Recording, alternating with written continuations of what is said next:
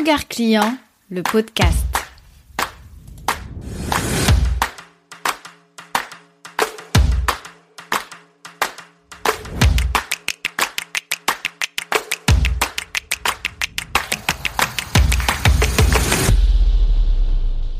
Aujourd'hui, nous sommes le 8 mars 2023. Du moins, c'est le jour où j'ai enregistré cet épisode de podcast. J'en profite donc pour faire une petite parenthèse et pour féliciter toutes les femmes chefs d'entreprise qui m'écoutent aujourd'hui. Sache qu'à ton échelle, tu participes à l'émancipation de la femme car la liberté financière n'a pas de prix. Je suis féministe mais je ne suis pas sexiste. Alors, je remercie également tout homme qui reconnaît la vraie place de la femme dans notre société et qui écoute ce podcast. Merci à toi de nous traiter avec équité et d'oublier toute misogynie, stéréotypes et autres formes d'oppression.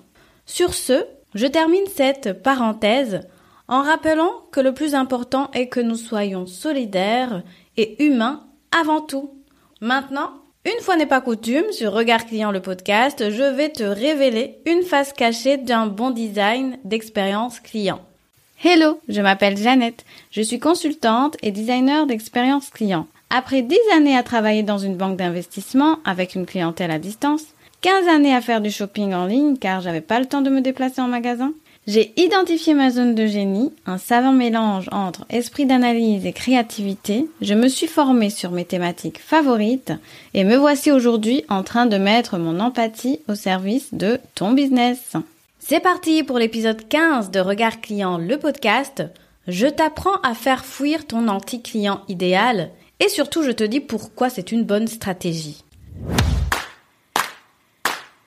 L'avantage pour moi d'avoir une activité en ligne, c'est que, in fine, tu choisis qui est ton client.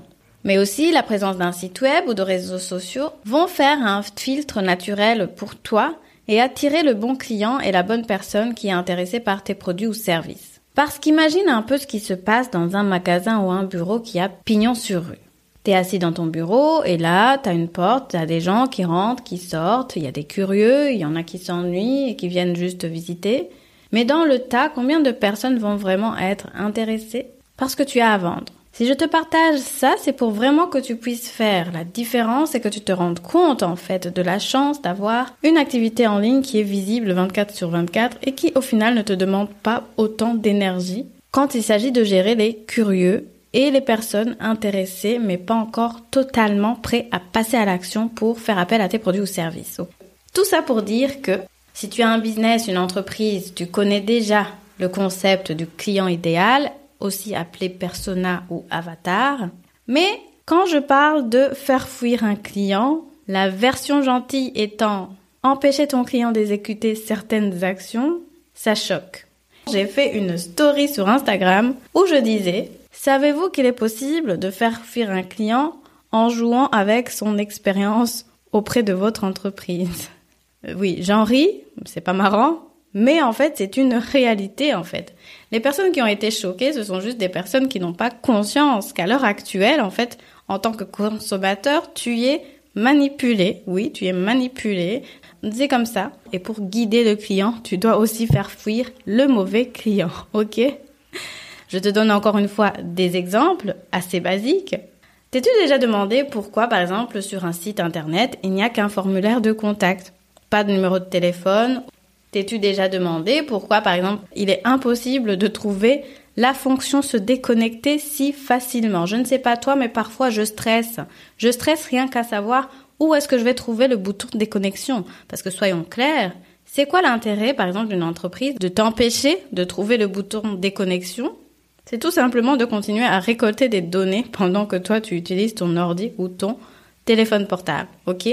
Autre exemple, Pareil, dans les newsletters, pourquoi est-ce que le bouton de se désinscrire est souvent caché ou écrit en tout petit? Et enfin, un autre exemple qui lui est encore plus parlant, dis-toi que si tu as une entreprise en ligne, le simple choix d'une interface, d'une application, va faire le tri pour toi. Je pense que tu as compris le principe et là où je veux en venir, donc je m'arrête là et nous allons voir ensemble pourquoi tu as tout intérêt à guider ton client et à faire fuir ton anti-client idéal? Alors pourquoi Pourquoi est-ce qu'aujourd'hui, dans cet épisode de podcast, je suis en train de te dire que tu as tout intérêt à faire fuir ton anti-client idéal? C'est tout simplement que l'expérience client est basée sur des émotions. Les émotions, les connexions entre les personnes se font parfois sur base du feeling, des impressions, de l'expérience qu'on a vécue, des valeurs, etc. Et entre nous, tu n'as pas envie de te retrouver à gérer une personne qui ne partage pas du tout les mêmes valeurs que ton entreprise. Ce n'est pas intéressant, mais ça c'est ma façon de penser. Mais quoi qu'il en soit, ce sera beaucoup plus difficile de créer une expérience client agréable à une personne qui ne partage pas du tout ton univers et qui, voire, n'est même pas intéressée par ce que tu fais. Donc, rien qu'avec cet argument, tu comprends tout l'intérêt de se pencher sur la question. Je vais te donner d'autres avantages ça va faire un tri naturel. Tu vas pouvoir gagner du temps, de la charge mentale et ce sera beaucoup plus facile pour toi de gérer et contrôler ce qui se passe dans ton entreprise. Ensuite, si actuellement tu utilises différents canaux de communication, dis-toi que il est important de faire le tri pour que ton suivi soit le plus précis possible. Mais oui, imagine que tu as un site avec ton numéro de téléphone et que des gens n'arrêtent pas de t'appeler euh, juste parce que, je ne sais pas moi, ils ont envie de discuter. Euh, j'exagère un peu le trait, mais c'est pour vraiment que tu comprennes.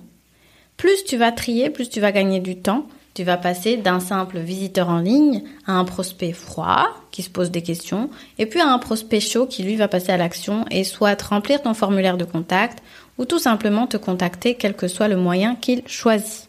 Et enfin, l'autre raison que je vois personnellement pour arrêter de travailler avec tes anti-clients idéaux, c'est que c'est une façon d'éviter les problèmes. Les plaintes, les situations désagréables à gérer, quelqu'un qui n'est jamais content. Tu vois où je veux en venir. Donc le seul moyen d'éviter de tomber dans des situations aussi désagréables, pour moi, c'est de faire un filtre et un tri avant même que la personne ne fasse appel à toi Et là, je t'entends un petit peu réfléchir et te dire, mais enfin, si je commence à faire fuir des clients potentiels, ce n'est pas bien pour mon chiffre d'affaires. Ce n'est pas éthique, ça ne se fait pas. Et puis en plus, ça va freiner mon business. Et puis de toutes les façons, la définition d'un anti-client idéal est basée sur des a priori, des suppositions. On ne sait jamais en fait quand est-ce qu'un anti-client idéal peut devenir un client idéal. Je suis tout à fait d'accord avec toi et c'est très bien de se poser ce genre de questions et de garder son esprit critique. Mais encore une fois, on ne peut pas plaire à tout le monde, on ne peut pas servir tout le monde. Maintenant, comment est-ce que tu peux mettre en place cette stratégie de manière naturelle sans au final que tu n'aies beaucoup de choses à faire? La première technique, et qui pour moi est la plus simple, c'est de tout simplement dresser le portrait de ton anti-client idéal. Fais-le, tu vas voir, c'est très amusant et beaucoup plus facile à exécuter que le portrait de ton client idéal. Ensuite, jusqu'à présent, je n'ai pas beaucoup évoqué les valeurs, mais montrer les valeurs de ton entreprise, prendre position, ne pas hésiter à en parler, ça va aussi filtrer de manière naturelle. Troisième façon, c'est de tout simplement exagérer un trait de personnalité si tu fais du personal branding ou alors un trait particulier qui est totalement spécifique à ton entreprise. Je ne donne pas d'exemple ici parce que j'aime bien que les gens réfléchissent par eux-mêmes par rapport à leur entreprise. Mais voilà, je suis sûre qu'à l'heure actuelle, il y a un trait bien précis qui te différencie par rapport à tes concurrents et tu peux très bien choisir de l'exagérer un peu et ça va attirer à toi les bonnes personnes. Quatrième façon de faire fuir un client de rancœur, c'est de jouer sur ton univers visuel. Alors ça, euh, je pense que tout le monde le fait, même de façon inconsciente, mais le choix, par exemple, de telle image ou de telle couleur va faire fuir certaines personnes. Par exemple, moi, personnellement, je n'aime pas le rouge. Donc, si je le choix entre une entreprise A et une entreprise B qui ont absolument les mêmes produits ou services et que je dois choisir, je choisirai l'entreprise qui n'a pas de rouge dans sa couleur. C'est complètement dérisoire comme critère de sélection et de choix, mais c'est ma réalité à moi en tant que personne et donc c'est mon expérience client à moi qui est affectée par la couleur rouge dans tout ce que je vois autour de moi. Et je suis sûre que je ne suis pas la seule, n'est-ce pas? Euh, Voilà. Ensuite, le dernier point, tu peux rediriger ton anti-client idéal vers la sortie. C'est quelque chose qui se fait vraiment naturellement. Ça peut se faire de manière vraiment très subtile sans que ça ne se voit. Oui, faut pas hésiter à le faire. Que ce soit au travers de ta communication, que ce soit des actions qui vont être prises, par exemple sur ton site internet, etc., etc. Donc, là où je veux en venir, c'est que, en fonction des valeurs de ton business, en fonction de ton business model, de tes objectifs, de ta vision d'entreprise, il y a beaucoup d'options auxquelles tu peux te raccrocher si tu as envie aujourd'hui de faire fuir ton anti-client idéal et attirer à toi ton client de cœur. Voilà, j'espère que l'épisode t'a plu et que tu n'es pas trop choqué parce qu'il faut le savoir c'est une réalité du terrain. Donc, si tu remarques la répétition d'un comportement négatif au sein de ton entreprise, n'hésite pas à le supprimer en jouant sur ton parcours client et sur l'expérience que tu vas offrir à tes clients. Ensuite, est-ce qu'il s'agit de manipulation? Pas du tout, c'est juste un tri naturel qui se fait et ça va être bénéfique pour ton entreprise. Et puis au final, si un client potentiel n'est pas servi par ton entreprise, il trouvera toujours une alternative en ligne. Voilà, n'hésite pas à me partager les idées qui te sont venues en écoutant cet épisode. Tu peux me contacter sur Instagram, Regard Client, ou m'envoyer un email à hello at regardclient.com. Allez, je te donne rendez-vous au prochain épisode. Tu as aimé ce podcast? Laisse-moi 5 petites étoiles pour me le dire. Tu m'aideras ainsi à le faire connaître. Et abonne-toi pour ne rien rater. Regard Client, c'est le podcast qui t'invite à te mettre à la place de ton client pour développer ton business. Tu verras, tu seras gagnant à tous les coups. Besoin d'un coup de main pour optimiser ton parcours client et designer une expérience client? Wow Je te donne rendez-vous dans la description, tu y trouveras toutes les infos nécessaires pour travailler avec moi. Ah, et restons en contact. Instagram, email, newsletter ou pigeon voyageur. L'important est de créer un lien durable entre toi et moi. Je te remercie de m'avoir écouté jusqu'ici. Je te dis à la prochaine. Ciao ciao